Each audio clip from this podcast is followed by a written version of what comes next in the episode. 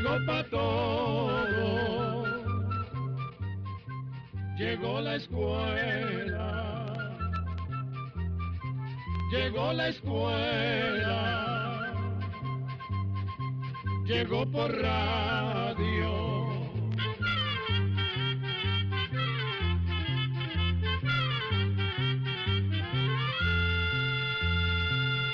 Oigamos la respuesta. Es el programa que les trae a ustedes el Instituto Centroamericano de Extensión de la Cultura, ICQ. Hola amigos, ¿cómo están ustedes? Esperamos que se encuentren muy bien para entregarles una nueva emisión de este espacio. Oigamos la respuesta a través de este medio de comunicación.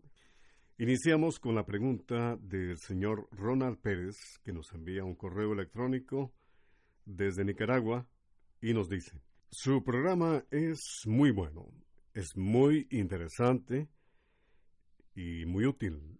Mi pregunta es la siguiente. ¿Es verdad que hay una vaca que da 100 litros de leche? Bueno, don Ronald no nos especifica cada cuánto esos 100 litros, pero continúa diciéndonos, no recuerdo en qué lugar del mundo dijeron que estaba. Quiero saber si es verdad y de no ser así, ¿Cuánto es lo máximo que puede dar una vaca modificada genéticamente? Escuchemos la respuesta. En primer lugar, permítanos eh, decirle, don Ronald, que nos alegra muchísimo saber que nuestro programa le resulta interesante y útil. Esto es posible gracias a las preguntas que mandan nuestros oyentes y por esto siempre nos alegramos al recibirlas. En cuanto a su inquietud, don Ronald, le diremos que posiblemente usted oyó hablar de una vaca conocida como ubre blanca, que supuestamente en 1982 dio 109 litros y medio de leche en un solo día. Según dicen, esta vaca era un cruce entre una Holstein y una Cebú y fue criada en Cuba. En su momento, ubre blanca fue usada como un símbolo del éxito de gobierno de Fidel Castro. Se usó para destacar los logros alcanzados por su régimen en la producción lechera. En varios de sus discursos, Fidel Castro dijo que esta vaca era la evidencia de que el comunismo, con sus reformas, había conseguido mejorar la ganadería y la producción lechera. Sin embargo, esta propaganda fue cuestionada por expertos en ganadería quienes consideraban que era una exageración, ya que no era posible que una sola vaca pudiera dar prácticamente cuatro veces lo que normalmente producen las vacas lecheras más eficaces. A pesar de esto, la vaca ubre blanca fue aceptada por el libro Guinness de Récords Mundiales. En cuanto a su segunda pregunta, ¿cuánto es el máximo de leche que puede dar una vaca? Le diremos que esto depende de varios factores. Por ejemplo, de la raza, el cuido y la alimentación que se le dé, así como de las técnicas de ordeño. Sin embargo, en general se puede decir que en promedio una vaca produce diariamente entre 20 y 30 litros. Aunque puede darse el caso de vacas que dan hasta 60 litros al día en dos ordeños y las vacas que han tenido un tratamiento especial para aumentar la producción lechera más o menos producen lo mismo.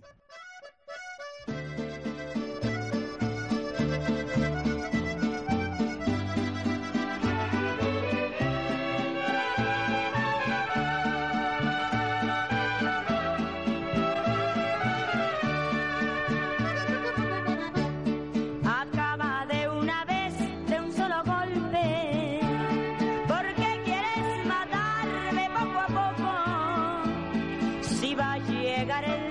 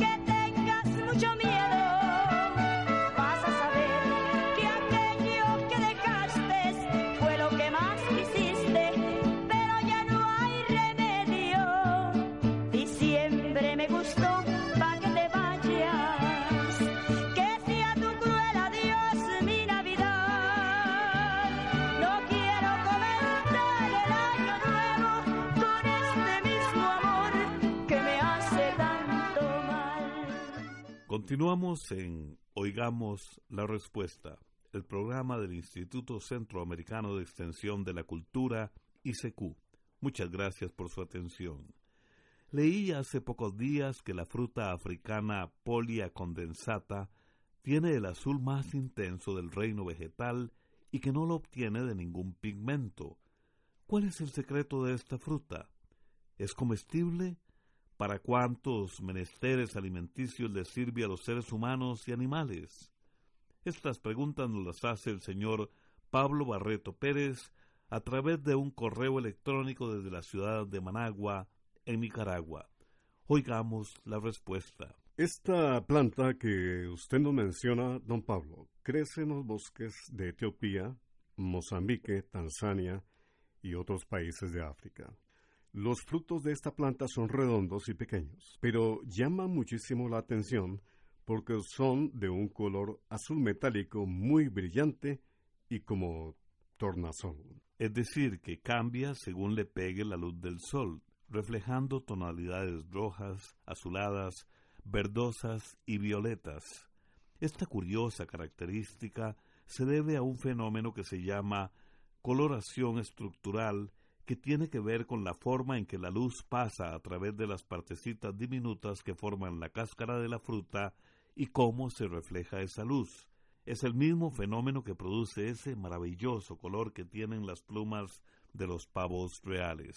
O ese color azul brillante que tiene la mariposa morfo, que vemos en nuestras tierras, o algunos abejones o escarabajos que parecieran estar hechos de metales de colores.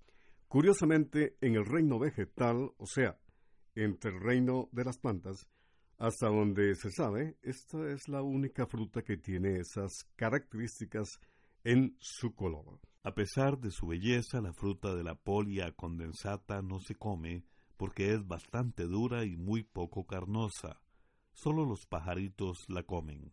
Sin embargo, en algunos países la han aprovechado desde tiempos muy remotos para decorar porque tienen otra característica, y es que conserva su color por muchos años. Precisamente por todas estas características es que ahora unos diseñadores europeos están planeando aprovechar estas frutitas africanas para confeccionar joyas.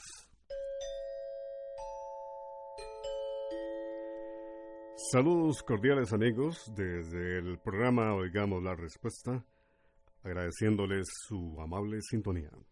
¿Qué es un cataplasma? Es la pregunta de un estimable oyente que nos escribe desde la provincia de Guanacaste, en Costa Rica, y aquí está la respuesta. Se le llama cataplasma a un remedio que se aplica sobre la piel en alguna parte del cuerpo. Generalmente se hace una pasta con el remedio o hierba medicinal, por ejemplo la malva para la inflamación o el tilo para la irritación cutánea. Antes, las cataplasmas se usaban mucho para desinflamar o aliviar el dolor. Se hacían moliendo semillas de diferentes plantas que se sabía tenían propiedades para desinflamar o calmar el dolor. La pasta que se formaba se ponía todavía caliente sobre la parte afectada. Las cataplasmas se siguen utilizando mucho para tratar inflamaciones o esguinces de los deportistas. También se usan mucho como remedio casero para aliviar la tos causada por la bronquitis o la inflamación de los bronquios. Los veterinarios también aplican cataplasmas para aliviar las inflamaciones de los caballos. Por ejemplo, se aplican en los tendones de la parte inferior de las patas usando una venda especial. Algunas veces se usan como una medida preventiva después de que el caballo ha trabajado muy duro o después de una carrera. Desde Managua, Nicaragua, nos saluda Carlos Ochoa García, quien consulta por medio de Facebook lo siguiente. Me gustaría saber acerca del origen de los números que manejamos ahora y en qué momento los adoptamos. Oigamos la respuesta. Durante muchísimo tiempo las personas se valían de los dedos, de piedras, palitos o nudos para contar las cosas. no habían inventado signos o dibujos que sirvieran para representar o dar a entender las cantidades.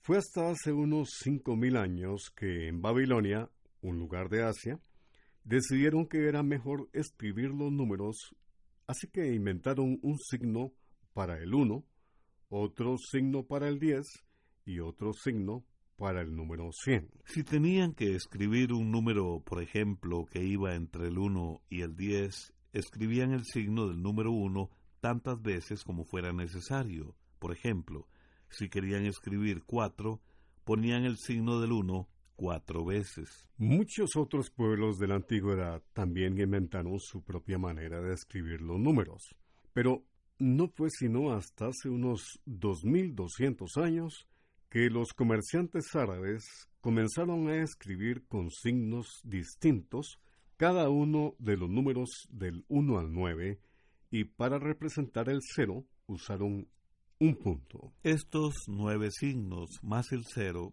que lo inventaron después como una rueda o aro, son los números que actualmente usamos y que se conocen como números arábigos. Pero en realidad no se puede decir que solo los árabes inventaran los números, pues aunque ellos, los árabes, inventaron la forma de escribir los números que tenemos hoy en día, muchos otros pueblos de la antigüedad tenían sus propias formas de representar números.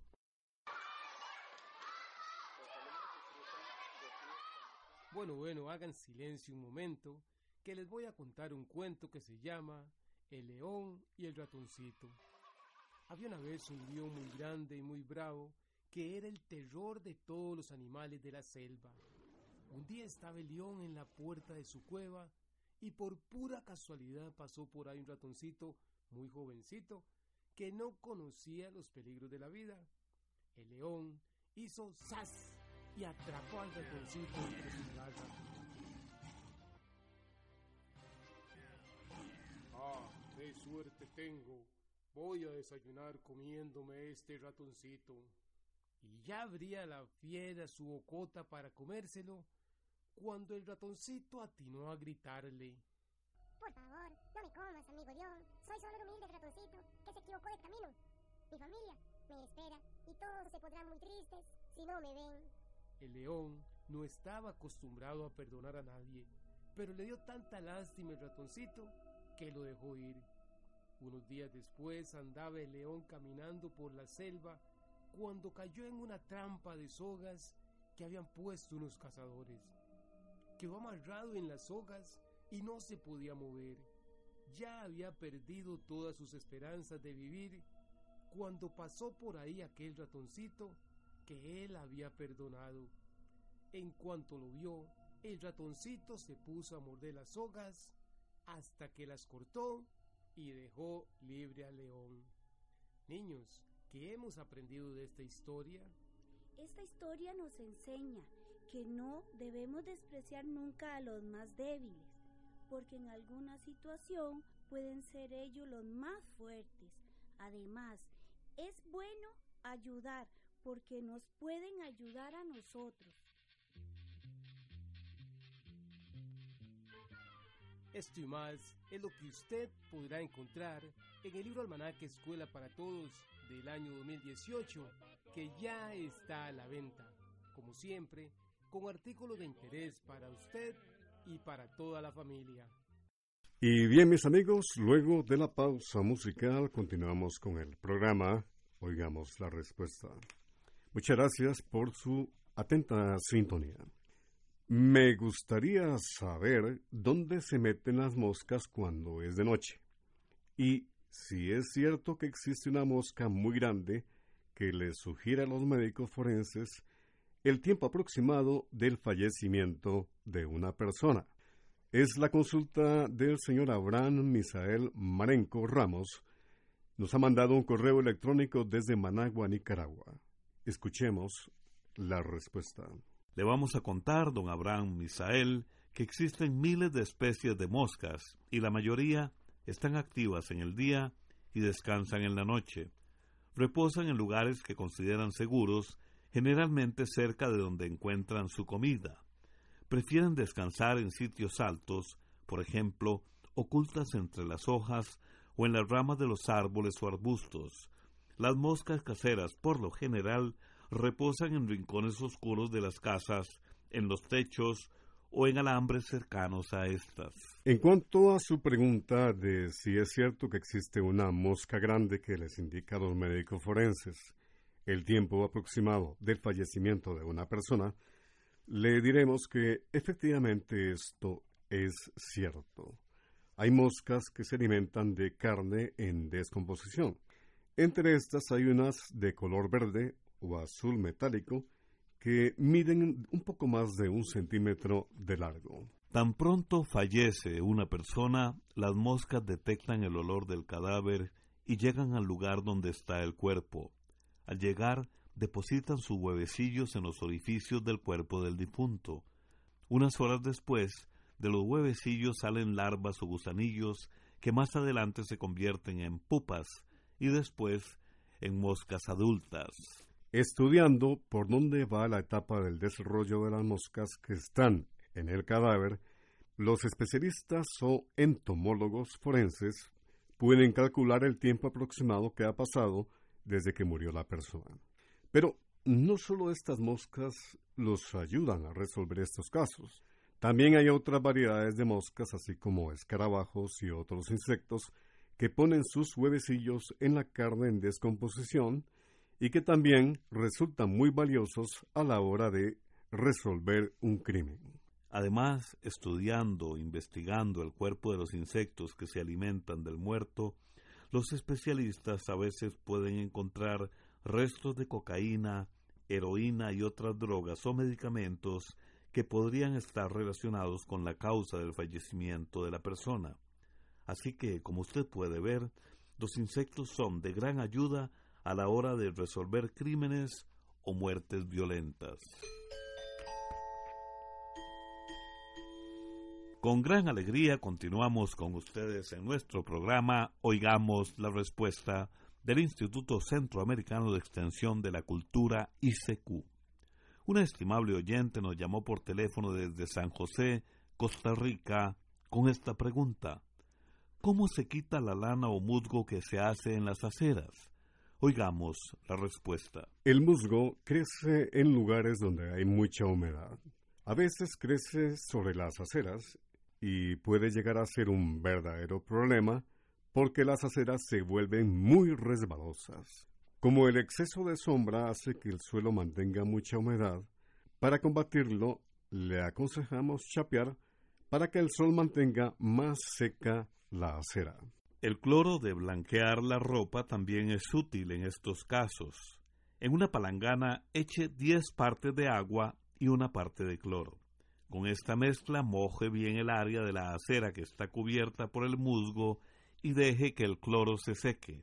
Después restriegue con un cepillo duro. También nos han contado que da muy buen resultado echar sobre el musgo cal viva. Rocíela por la acera y déjela ahí toda la noche. No la lave. La cal va a secar el musgo y de esta manera después va a resultar mucho más fácil quitarlo pasando una espátula o cepillo de cerdas duras.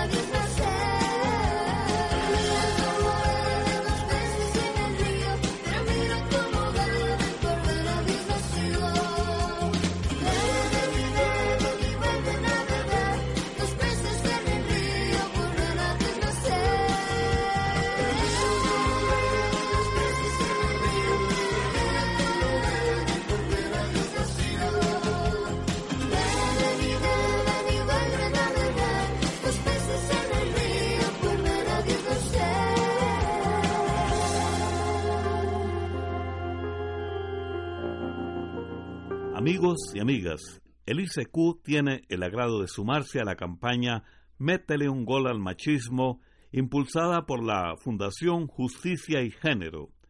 Esta campaña tiene el objetivo de que todas las personas podamos disfrutar de los eventos deportivos sin violencia. La campaña Métele un gol al machismo consta de 30 pequeñas historias que buscan transformar las actitudes o las conductas o los comportamientos agresivos para que todos y todas podamos disfrutar con respeto y sin violencia. Les invitamos entonces a ponerse la camiseta y meterle un gol al machismo.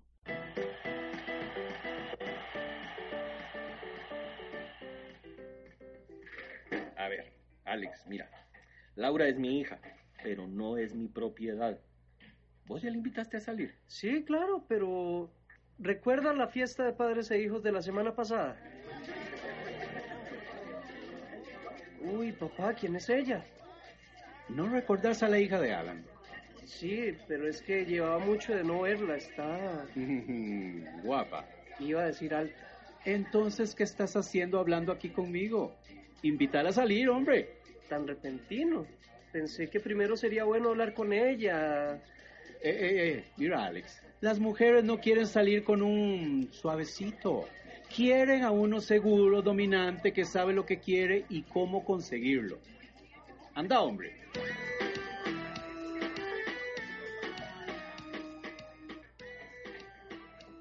Laura, Alex, llevaba tiempo de no verte. vos y yo vamos a salir este domingo.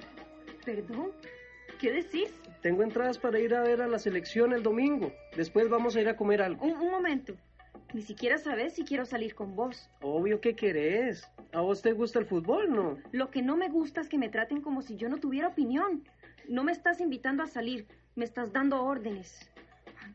Buenas tardes.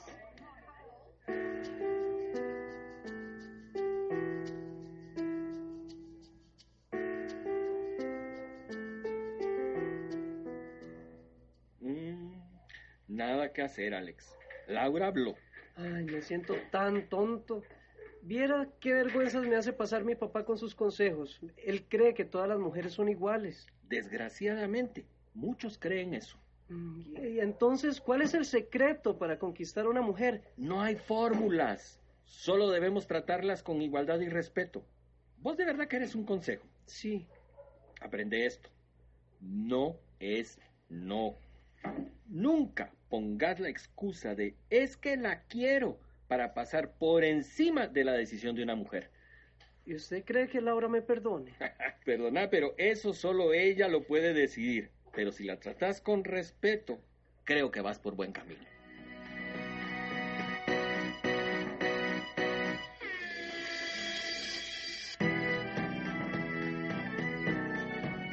La Fundación Justicia y Género presentó Metele un gol al machismo.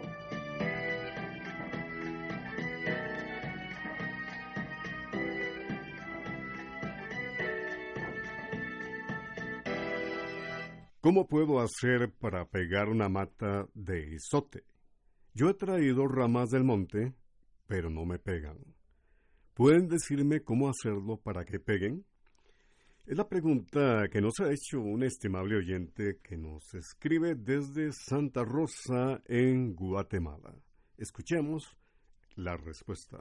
El isote, el itabo, yuca o espadillo, como también se le llama, es un arbusto muy pegador, pero siempre se deben tener algunos cuidados a la hora de sembrarlo. El isote se siembra por estacas. La estaca debe tener unos 50 centímetros de largo. Ojalá tenga yemas o brotes prontos a echar hojas. Se debe enterrar unos 20 centímetros en tierra suelta. Cuando se siembran estacas que no tienen hojas, tenga cuidado porque si siembra la estaca al revés, no nacerá. Cuando corte la estaca, asegúrese cuál es la parte que está abajo y cuál es la que está arriba. El suelo se debe mantener húmedo, pero no demasiado.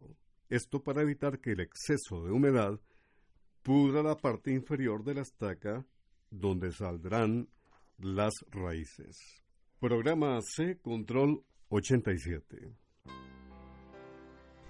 Así llegamos a un programa más de Oigamos la Respuesta. Pero le esperamos mañana, si Dios quiere, aquí por esta su emisora y a la misma hora. Mándenos sus preguntas al apartado 2948-1000 San José, Costa Rica. También nos puede llamar a los teléfonos 22 25 52 38 o 22 25 53 38 o mándenos un fax al 22 25 22 27. También le damos el correo electrónico icq.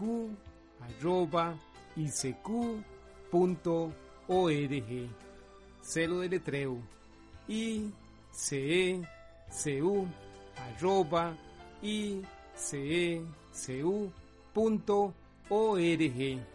Para nosotros sus preguntas son muy importantes y estamos para servirle. También puede dirigir su pregunta a esta emisora que ellos amablemente nos la harán llegar. Muy importante, dele su nombre completo, dirección bien exacta, ah, y el lugar donde escuche el programa. Recuerde que comprender lo comprensible es un derecho humano. Que Dios le bendiga.